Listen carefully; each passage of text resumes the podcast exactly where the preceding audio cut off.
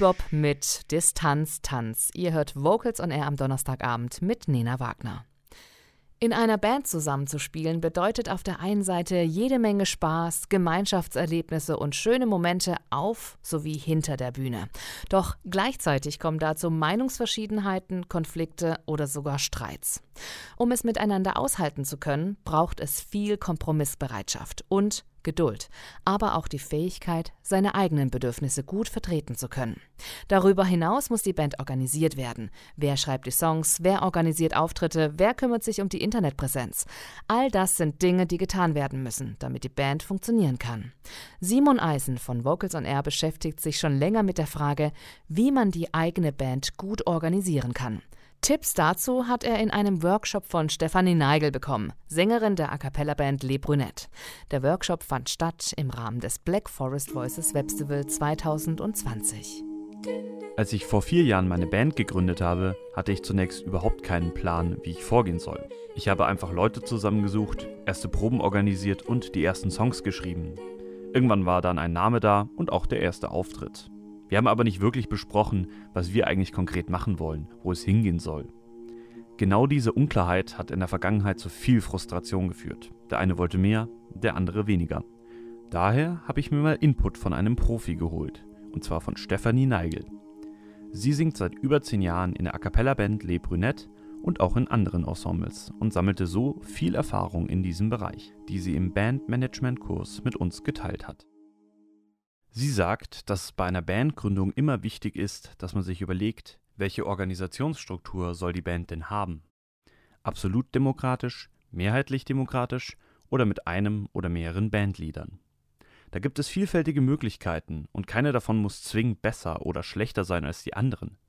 Es kommt ja auch immer darauf an, wie professionell sich die Band aufstellen möchte.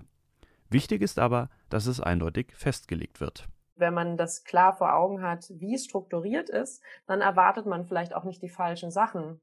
Beziehungsweise können sich andere Dinge daraus ergeben, weil man einfach nicht immer an, an dem gleichen Punkt sich verhakt. Wenn ich eine kleinere Gruppe bin, muss ich sagen, habe ich die Erfahrung gemacht, dass es ähm, schon ähm, sagen wir mal, mm, eine bessere Voraussetzung für viele Dinge sein kann, wenn ich mich eher zu der absolut demokratischen Variante hingezogen fühle, denn dadurch ergibt sich einfach eine andere Motivation. Etwas absolut demokratisch zu lösen, kann natürlich zu Problemen führen.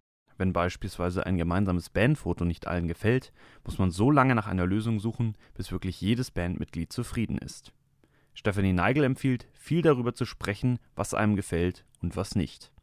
Gerade wenn es um Geschmack geht, muss man versuchen, dabei die Emotionen nicht zu sehr hochkochen zu lassen und dass man auf einen Nenner kommt gerade genau in diesen Situationen, wenn irgendwie zwei sagen ja, zwei sagen nein, hilft es manchmal zu sagen, okay, dann lass uns das Ding doch noch mal kurz ein bisschen mehr beleuchten. Im besten Fall hat man aber weiter gesucht und was gefunden, wo alle sagen, voll geil. Denn dann steigt natürlich die Motivation für alle enorm. Ja, alle können sich identifizieren, zeigen das Material, was es gibt, gerne rum, sind stolz auf die ganze Geschichte und das ist eine intrinsische Motivation, die man erstmal mit wenig anderem ersetzen kann.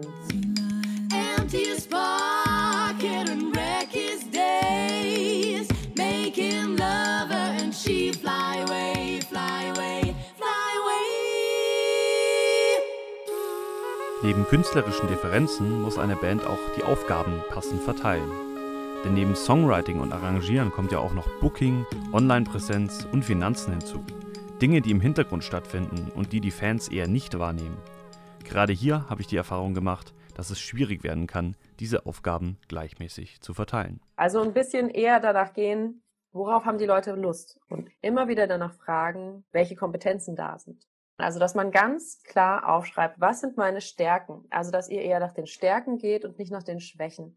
Und dementsprechend oft ergibt sich in der Band tatsächlich, dass das relativ ausgeglichen ist. Also man baut sich diese Steinchen so zusammen, wie man sie braucht, damit diese Band intern mit den Stärken, die ihr habt, funktioniert. Auch wenn es eine Zeit lang gut funktioniert, verändern sich die Dinge häufig und es ziehen vielleicht nicht mehr alle am gleichen Strang. Das kann sich extrem lähmend auf die Band auswirken. Man kommt kaum noch voran, weil man beispielsweise nicht so oft proben kann und die Gruppe beginnt auseinanderzufallen. Dann muss man schnellstens die Dinge ansprechen, die gerade schief laufen. Wenn es einen trotzdem total stört, ist es, glaube ich, wichtig zu sagen, hey, ich merke, so funktioniert das für mich gerade nicht. Könntest du dir vorstellen, mehr Zeit zu investieren? Und dann ist man sozusagen so ein bisschen eben am Scheideweg der äh, Interessen. Entweder er sagt, ja, kann ich mir vorstellen, oder er sagt, nee, kann ich nicht. Und dann ist es tatsächlich auch manchmal die Frage, vielleicht mit jemandem anderen zu arbeiten. Das kann der Band auch wieder neuen Antrieb verleihen, wenn alle wieder am gleichen Strang ziehen und Bock auf ein und dieselbe Sache haben. So war es dann auch in meiner Gruppe. Als zwei neue Mitglieder dazukamen, war plötzlich eine ganz andere Energie dabei und wir entwickelten uns großartig weiter. Eine Band zu haben kann sehr anstrengend sein. Aber wenn man es schafft, gut zu kommunizieren, können tolle Dinge daraus entstehen. Und wenn man nicht zu Kompromissen bereit ist, dann muss man halt solo weitermachen. Vocals on Air Reporter Simon Eisen hat sich mit Bandmanagement auseinandergesetzt. Tipps hat er dabei von Stefanie Neigel bekommen, Sängerin der Mannheimer A cappella Band Le Brunette. Wir hören jetzt den Song Barefoot aus dem vierten Album der Band, das gerade erschienen ist. Ram, bam, bam, bam,